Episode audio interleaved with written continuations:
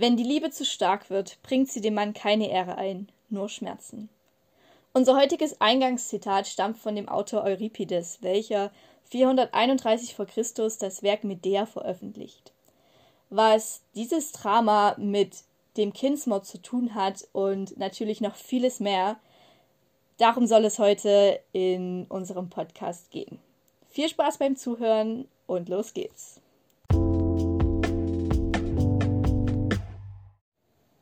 Also auf unser heutiges Thema sind wir dadurch gekommen, dass wir im Deutschunterricht Medea gelesen haben, und zwar die Fassung von Euripides. Und bei dem geht es tatsächlich vorrangig um den Kindermord. Also der hat aus dem Stoff der Medea, den es gibt, dort sein Augenmerk drauf gelegt. Und das wollen wir euch kurz näher bringen und dann generell, wie auch in den anderen Podcasts, über die Morde reden.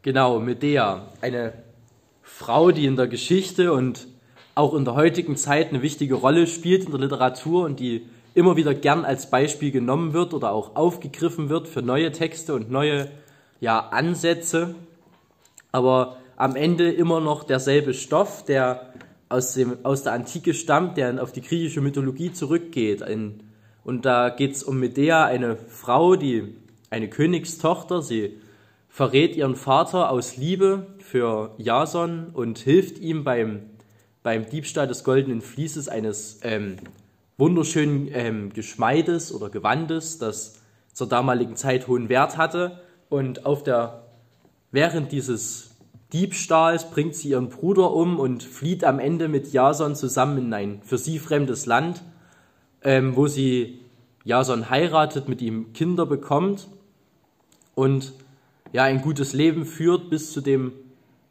Moment, als Jason beschließt, ähm, seine Frau zu verlassen und die Kinder zurückzulassen, um die Königstochter zu heiraten. Und das ist für Medea am Ende dann genug Anlass und Motivation, dass sie aus ihrem Temperament heraus anfängt zu töten. Erst tötet sie die neue Verlobte ihres Mannes und deren Vater als Kollateralschaden und dann beschließt sie auch noch ihre eigenen Kinder umzubringen nur um ihren Mann zu verletzen. Genau. Und der Vorgang der Tat war wie folgt. Also die äh, neue Frau von Jason und der Vater wurden durch ein Gewand und eine Krone umgebracht. Also das war verhext, weil Medea war ja der ähm, Magie mächtig, beziehungsweise der Zauberkunst. Und sie hat ihre zwei Söhne mit diesen Geschenken ähm, zu der Verlobten hingeschickt.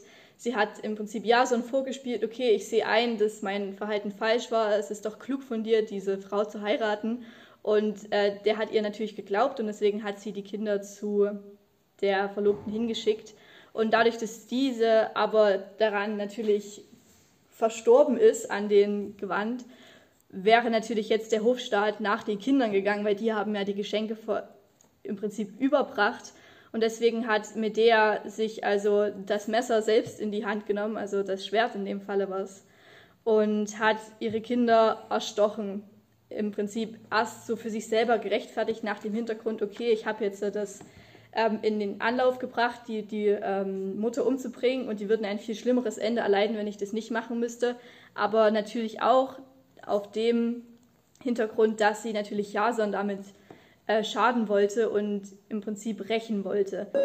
Was für Folgen das hatte, ist im Prinzip nicht zu 100 Prozent geklärt. Natürlich hat es, ähm, wurde sie schon vorher aus Korinth verbannt und wollte nach, äh, nach zum König Ägeus nach Athen fliehen, was sie natürlich, was sie dann auch getan hat mit den Leichen ihrer Söhne und die Folge dazu war nicht nur, dass sie nur verbannt wurde, sondern auch, dass Jason sich rächen wollte, was, wo man davon ausgehen würde, weil ich meine, sie hat gerade ihre Kids, seine Kinder umgebracht.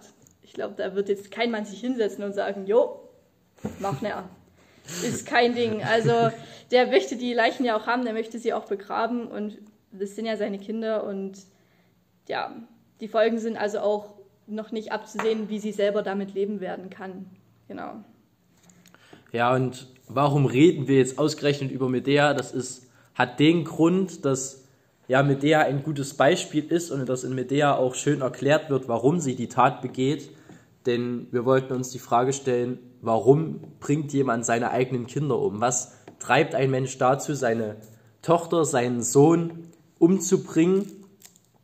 Und ja, Medea als eine Frau in der Geschichte, die viele Gründe liefert, die Wut, die Rache und irgendwo auch dieses, ja, diese Anforderung des, der ewigen Treue, die sie quasi an Jason gestellt hat und die dann verletzt wurde, ähm, sind nur einige Gründe, die einen Menschen dazu bringen können, jemanden umzubringen. Und ein wichtiger Grund, denke ich, vor allem in der heutigen Zeit, sind psychische Probleme, wenn die Mutter irgendwie mit sich selber nicht klarkommt, denke ich, ist es schwierig, dann Kinder groß zu ziehen und ähm, ja, wenn dann irgendein Stressfaktor ins Leben tritt, denke ich, hat das oft, hat jetzt nicht oft einen Kindermord zur Folge, aber ich denke, dass das oft für einen Kindermord ähm, in Familien, wo das irgendwie schon ein bisschen vorprogrammiert ist, sozusagen, dass das das dann noch beschleunigen kann. Oder ja, auch wenn das Kind viele Probleme macht, wenn man als Elternteil womöglich noch alleine das Kind großziehen soll und dann ein Problemkind hat, was dauernd draußen rumrennt, was Drogen nimmt, was sich mit den falschen Freunden trifft oder vielleicht auch, wenn das Kind dann noch ähm, psychische Probleme hat oder gesundheitliche Probleme, dass einfach man irgendwann aus Überforderung einen Ausweg sucht und einfach keinen anderen mehr findet, als das Kind umzubringen. Genau, und Überforderung ist da auch ein gutes Stichwort, denn Kindmord, Kindsmord ist auch so ein bisschen im Zeit, in einem Wandel durchgangen, durchlaufen. Gerade zu ähm, Medeas Zeit, Euripides war es ja auch kritisch angesehen. Das war ja auch so ein bisschen der Sinn hinter dem Werk. Ähm, wenn man aber so ein bisschen ins Mittelalter schaut und um die Zeit darum, war der Kindsmord doch ein Mittel der Bevölkerungsregulation, einfach weil ähm, das Mittelalter war ja so eine dunkle Zeit, von wo niemand von irgendwas eine Ahnung hatte. Krankheiten haben sich ausgebreitet und dementsprechend hatte man natürlich auch keine Ahnung von Verhütung oder generell. Frauen wurden generell auch in der Geschichte viel ja missbraucht, was zu vielen ungewollten Schwangerschaften geführt hat. Und Abtreibung hat ja zu der Zeit wirklich noch nicht so funktioniert, würde ich sagen. Also die Frauen sind dann eher dran verreckt, dass man versucht hat, die Kinder rauszuschneiden. Und das deswegen, war ja Abtreibung im zehnten Schwangerschaftsmonat. Ja, genau. Ähm, deswegen, man hat die ja eher erst geboren und dann haben die ihre Kinder umgebracht. Und früher wurde das ja auch, also im Mittelalter wurde das noch nicht so schlimm gesehen dadurch. Man hat gesagt, okay, gut, die Frau, das wäre eine Schande, wenn die jetzt das Kind hat. Man hat ja die Schwangerschaften verheimlicht und dann die Kinder einfach um die Ecke gebracht. Und irgendwann kam es aber durch die Kirche tatsächlich doch zu einem Wandel, dass sie gesagt haben, Gott hat jedem das Leben gegeben und es ist doch nicht in Ordnung, dass das so passiert. Und je mehr die Kirche da im Prinzip so ein bisschen Aufmerksamkeit draufgelegt hat, so ein Augenmerk, wurde das tatsächlich auch so ein bisschen im, vom Staat favorisiert. Also nicht favorisiert, aber die Kirche hat irgendwann das so wie so eine Obsession gehabt, dass okay, Kindermord, Kindermord, Kindermord, das ist so schlimm und ähm, bestraft sie alle. Gretchen aus Faust ist da ja auch so ein schönes ähm, Beispiel.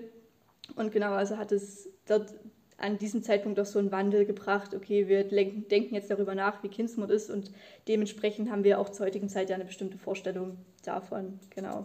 Genau, und Kindsmord ist ja auch immer noch, oder durch das, was der Nadeshda gerade erzählt hat, auch zu so einer Sache geworden, die der Gesellschaft halt nicht mehr einfach nur hingenommen wurde, sondern die vielmehr ja, Anstoß zum Diskutieren und Beschuldigen gegeben hat. Und ja, wir haben jetzt viel über antike oder ähm, vergangene Beispiele geredet, aber wir haben auch noch zwei ganz aktuelle Beispiele rausgesucht. Und ja, zum Beispiel gab es da einen Fall vor einigen Jahren in ähm, Saalfelden in Österreich. Da hat eine Mutter, ähm, die hatte eine fünfjährige Tochter und war geschieden und ähm, ja, der Ehemann, der Ex-Mann, der wollte das Sorgerecht, mindestens das Geteilte. Und die Mutter, die hatte vor Gericht, hat sie ausgesagt, dass, also während des Sorgerechtsstreits hat sie ausgesagt, dass ihre Tochter misshandelt wurde von dem Vater und sie hat sich selber geschworen, dass sie nicht zulassen wird, dass ihr Ex-Mann das Sorgerecht für die Tochter bekommt, für das fünfjährige Mädchen. Und irgendwann kam der Punkt, wo es wo sie dann anscheinend das Gefühl hatte, es gänge nicht anders und hat dann beschlossen, ähm, ihre Tochter umzubringen und hat dann in einer Nacht erst an, erst hat sie versucht, ihre Tochter mit einem Springseil zu erdrosseln. Und als sie gemerkt hat, dass das nicht funktioniert oder dass es ihr zu anstrengend wurde, keine Ahnung, hat sie ähm, dann ihre Tochter in der Badewanne ertränkt und danach dann versucht, sich selber das Leben zu nehmen, indem sie ihre Pulsadern aufgeschnitten hat und sich aufhängen wollte, was aber am, beide, am Ende beides nicht geklappt hat und sie kam dann ins Krankenhaus und ja, wurde später auch mehrmals verurteilt, ging in Revision und ja, ist am Ende dann doch im Gefängnis gelandet für die Tat, die sie begangen hat und hat vor Gericht dann immer wieder ausgesagt, dass sie einfach nicht wollte, dass das Kind in die Hände des Vaters kommt und hat auch oft bekundet, dass sie sich gewünscht hätte, in der Nacht selber zu sterben.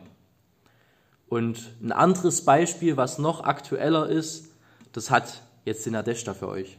Genau, denn leider ist der Kindermord zur heutigen Zeit nicht mehr nur ein Fauxpas oder ein Einzelfall, sondern es wird tatsächlich noch viel ähm, praktiziert, wenn man das mal so hart ausdrücken darf. Ähm, und zwar vor diese, in diesem Jahr war es, glaube ich, noch. Genau, im September. Hat äh, im September eine Frau in Solingen fünf ihrer sechs Kinder umgebracht. Also das ist dann schon mal noch so ein Level up. Die hat nicht nur ihr einziges Kind umgebracht, sondern die hatte sechs Kinder und hat fünf davon umgebracht. Einen Sohn hat sie, ähm, hat, ja, sie hat ihm das Leben gelassen. auf Sport gelassen. Also ähm, eigentlich finde ich das schon fast grausamer, als den noch mit umzubringen, weil der muss jetzt damit leben, okay, meine Mutter hat meine fünf Geschwister umgebracht. Ähm, es wurde leider nicht erwähnt, in welchem Alter, also ob der der Jüngste oder der Älteste war. Das macht ja auch noch ein. Ich glaube, wenn er der Älteste war, hätte er das ja auch noch krasser miterlebt. Also generell krass. Ich will jetzt nicht irgendwie sagen, dass es besser wäre, wenn der jung war. Auf jeden Fall ähm, sind natürlich dadurch, dass es so aktuell ist, die Gründe noch nicht wirklich 100% klar, warum die Mutter das jetzt getan hat. Sie war auch sehr lange im äh, Krankenhaus, in, also im Gefängniskrankenhaus, bevor sie überhaupt erstmal vernommen werden konnte, weil ich denke, da muss schon eine hohe psychische Störung mit auch einfließen, wenn man die fünf Kinder hintereinander umbringt. Aber ich denke mal, man sagt ja immer, nach dem ersten Mal ist es danach nicht mehr so schlimm. Wahrscheinlich hat sie dabei gedacht, okay, gut, sie macht weiter. Auf jeden Fall. Einer geht noch. Einer geht noch rein, ja. Also, ähm, das finde ich schon ist ein sehr, sehr krasses Beispiel, gerade wenn man sich überlegt, das war dieses Jahr. Na gut, dann kann man sich denken, wir hatten jetzt den, den Covid-Virus, wir hatten den Lockdown, wo sie vielleicht mit den sechs Kindern alleine zu Hause war. Sie musste die Schule mit denen machen und das hat in dem Fall wahrscheinlich eine hohe Überforderung und psychische Anstrengung gefordert, was so ein bisschen erklären könnte, warum sie es machen, gemacht hat. Ich will es jetzt nicht ähm, rechtfertigen, ich möchte euch bloß ein bisschen nahe bringen, warum das in der heutigen Zeit noch passieren kann, weil wir uns ja überlegen, okay, wir haben so viele Möglichkeiten ähm, der Kinderbetreuung und für die Kinder zu sorgen, aber ja, die zurzeitigen Verhältnisse haben das ein bisschen schwer gemacht. An der Stelle ich, möchte ich sagen, der Lenny und ich, wir sitzen 1,50 auseinander. Alles safe, genau. Und wir werden jetzt noch gerne kurz den, den ersten Vorfall ein bisschen genauer diskutieren, also ein bisschen detaillierter. Ähm, ja, genau. Genau, man hat ja gemerkt, dass es was ganz Aktuelles ist und sein kann, dass es nichts ist, was durch die Zeit jetzt sich geändert hat, groß. Und trotzdem denke ich, dass in dem Fall man trotzdem immer irgendwo eine Schuld finden kann. Sicherlich gibt es auch Argumente, die dafür sprechen, dass der, die Mutter oder der Vater, der das Kind umbringt, nicht ganz so schuldig ist, aber ich denke trotzdem kann man sagen, es ist eine Schuld da und in dem Fall jetzt bezogen auf mein Beispiel aus Saalfelden, wo die Mutter ihre Tochter ertränkt hat, ist sie für mich ganz klar schuldig. Ähm, das ist natürlich jetzt erstmal eine Aussage, denn ich bin der Meinung, dass sie auch schuldig ist, wie du gesagt hast, auch wenn es eine kleine Schuld ist, es ist eine Schuld da. Dem stimme ich auf jeden Fall zu. Jedoch würde ich sagen, dadurch, dass ja ihr Mann das Kind misshandelt hat, ist bei ihm auch eine Mitschuld da, dass er sie im Prinzip so ein bisschen dazu getrieben hat, würde ich sagen. Also jetzt nicht gesagt hat, hier guck mal, was ich mache und jetzt bringen sie um, mach doch, mach doch, sondern ähm, dass das an der Mutter bestimmt auch ziemlich hart, also dass es für sie hart gewesen sein muss, zu wissen, okay, das ist jetzt mit meiner Tochter passiert und ich kann da nichts dagegen tun. Sie war im Prinzip wehrlos und das war vielleicht für sie der einzige Ausweg, das zu ändern und die Tochter zu schützen im Prinzip. Ja, aber für mich ist es schwierig, sich da nur auf diese, ich sag mal, angebliche, auf diesen angeblichen Missbrauch zu stützen, denn ich habe gelesen, dass die Mutter damals die Anzeige geschalten hat und die aber dann schnell wieder zurückgezogen hat und erst als es dann um das Sorgerecht ging, hat sie wieder damit angefangen, dass ihr Ex-Mann ja die Tochter misshandelt hat. Und da stellt sich mir die Frage, wenn mein Kind missbraucht wird von meinem Lebenspartner oder Ex-Lebenspartner, dann klar schalte ich eine Anzeige, aber dann lasse ich die ja nicht einfach wieder so los und sage, war doch nicht so wichtig, ich muss es nicht anzeigen, sondern dann würde ich ja an der Sache dranbleiben. Und das ist für mich irgendwo so ein Indiz, wo ich mich frage, ob dieser Vorwurf des Kindesmissbrauchs dort wirklich so ehrlich war oder ob das nicht am Ende vielleicht nur ein Versuch war, den Ex-Mann zu diffamieren, um ihn ja schlecht zu reden. Das ist auf der einen Seite schon ein berechtigte, eine berechtigte Annahme, ein berechtigter Einwurf. Allerdings wissen wir jetzt mit unserem Fall nur, was die Mutter getan hat und wie sie gehandelt hat. Und wir wissen nichts über den Mann. Es kann natürlich sein, dass sie so viel Angst vor ihm hatte, dass er ihr gedroht hat und dass sie im Prinzip die Anklage zurückziehen musste. Das ist ja jetzt alles für uns nicht so, äh, ich sag mal, ja, einsehbar, nachvollziehbar. nachvollziehbar, genau. Und, aber ich denke trotzdem, dass wir beide der Ansicht sind, dass sie auf jeden Fall schuldig ist. Und ja, sicherlich kann man jetzt versuchen, mit den Gründen für ihre Tat irgendwo eine Rechtfertigung zu finden. Aber am Ende, denke ich, kann man sagen, dass das, das Kindsmord eine Tat ist, die man eigentlich nie rechtfertigen kann. Also du kannst nicht sagen, es ist okay, dass man sein Kind umbringt, weil ja. es war ja so und es ging ihr ja so schlecht und sie hatte ja keine andere Wahl, weil ich denke, es gibt immer einen besseren Weg, als das Kind am Ende umzubringen. Und ja, da sind wir dann auch schon bei wieder zurück bei Medea, bei unserem antiken Beispiel vom Anfang, die ja auch den einzigen Ausweg darin gesehen hat, ihre Kinder umzubringen. Ja, und wenn in, also für mich persönlich, wenn ich jetzt mit der gelesen habe, wir haben ja auch ähm, zum Beispiel ihren Monolog, bevor sie die Kinder umgebracht hat, interpretiert und ich bin dadurch so ein bisschen zu dem Schluss gekommen, dass sie das schon aus einem sehr hohen Eigennutz gemacht hat. Also wie wir in den Folgen äh, ja beschrieben haben vorhin, ähm, Jason, sie hat Jason damit geschadet. Und warum wollte sie ihm denn damit schaden? Naja, weil er ihr geschadet hat. Also sie wollte so ein bisschen ihr eigenes ähm, das, was man ihr angetan hatte, jemand anderem im Prinzip heimzahlen. Und es war dementsprechend also eine sehr egoistische Tat, da die Kinder dafür zu nutzen. Und ähm, finde ich auch sehr, also man kann bei ihr nicht sagen, okay, sie hatte keinen anderen Ausweg, weil sie hätte bestimmt was anderes finden können, wie sie es dem Jason hätte heimzahlen müssen, also können, aber sie hätte es ja auch nicht machen müssen, weil irgendwie Rache ist sowas, man muss dem nicht nachgehen. Klar, es ist ein sehr starker Drang, aber ich bin der Meinung, dass man als ein guter Mensch das im Prinzip nicht machen muss. Ja, ja ich denke auch, dass es vor allem schwierig ist, es auch nachzuvollziehen, weil, wie wir vorhin schon gesagt haben, wir haben gesagt, Gründe zum Töten der eigenen Kinder, das ist oft Überforderung mit der, auf dem einen oder anderen Weg. Aber das war ja bei Medea eigentlich gar nicht der Fall. Sie hat sich ja einfach nur hingesetzt und hat gesagt, wie kann ich meinem Mann schaden? Und dann die Kinder als Waffe zu verwenden, um jemand anders zu verletzen, ist, denke ich, schon krass. Und das gibt auch für mich zumindest genug Grund dafür, dass Medea über die Jahrhunderte und Jahrtausende immer als Täterin personifiziert wurde und dass sie für viele Menschen und Autoren über die Zeit oft als der Inbegriff des Kinds, der Kindsmörderin ähm, ja, gehandelt wurde. Ja, zu dem möchte ich abschließend noch sagen, dass natürlich Medea hat in einer anderen Zeit gelebt als wir. Wir beurteilen ihre Tat jetzt danach, was wir zum heutigen Zeitstandpunkt wissen, wie wir das beurteilen, wenn das heute passieren würde in diesem Zusammenhang. Wir können jetzt natürlich nicht sagen, gibt es noch irgendwelche anderen ähm, Dinge, die sie dazu getrieben haben könnte, wie sah Medeas Leben wirklich aus. Aber ich denke trotzdem, dass unsere Diskussion und unsere Bewertung dadurch schon für euch ähm, nachvollziehbarer ist, wenn wir das auf dem heutigen Standort genauso bewertet haben. Genau, und damit wollen wir auch schon zum Ende kommen und natürlich hoffen wir, dass ihr nächste Woche wieder einschaltet, wenn wir uns dann mit einem neuen Mord beschäftigen wollen, ähm, der auch wieder aus der Antike kommt. So viel wollen wir schon mal sagen. Schaltet einfach wieder ein. Tschüss.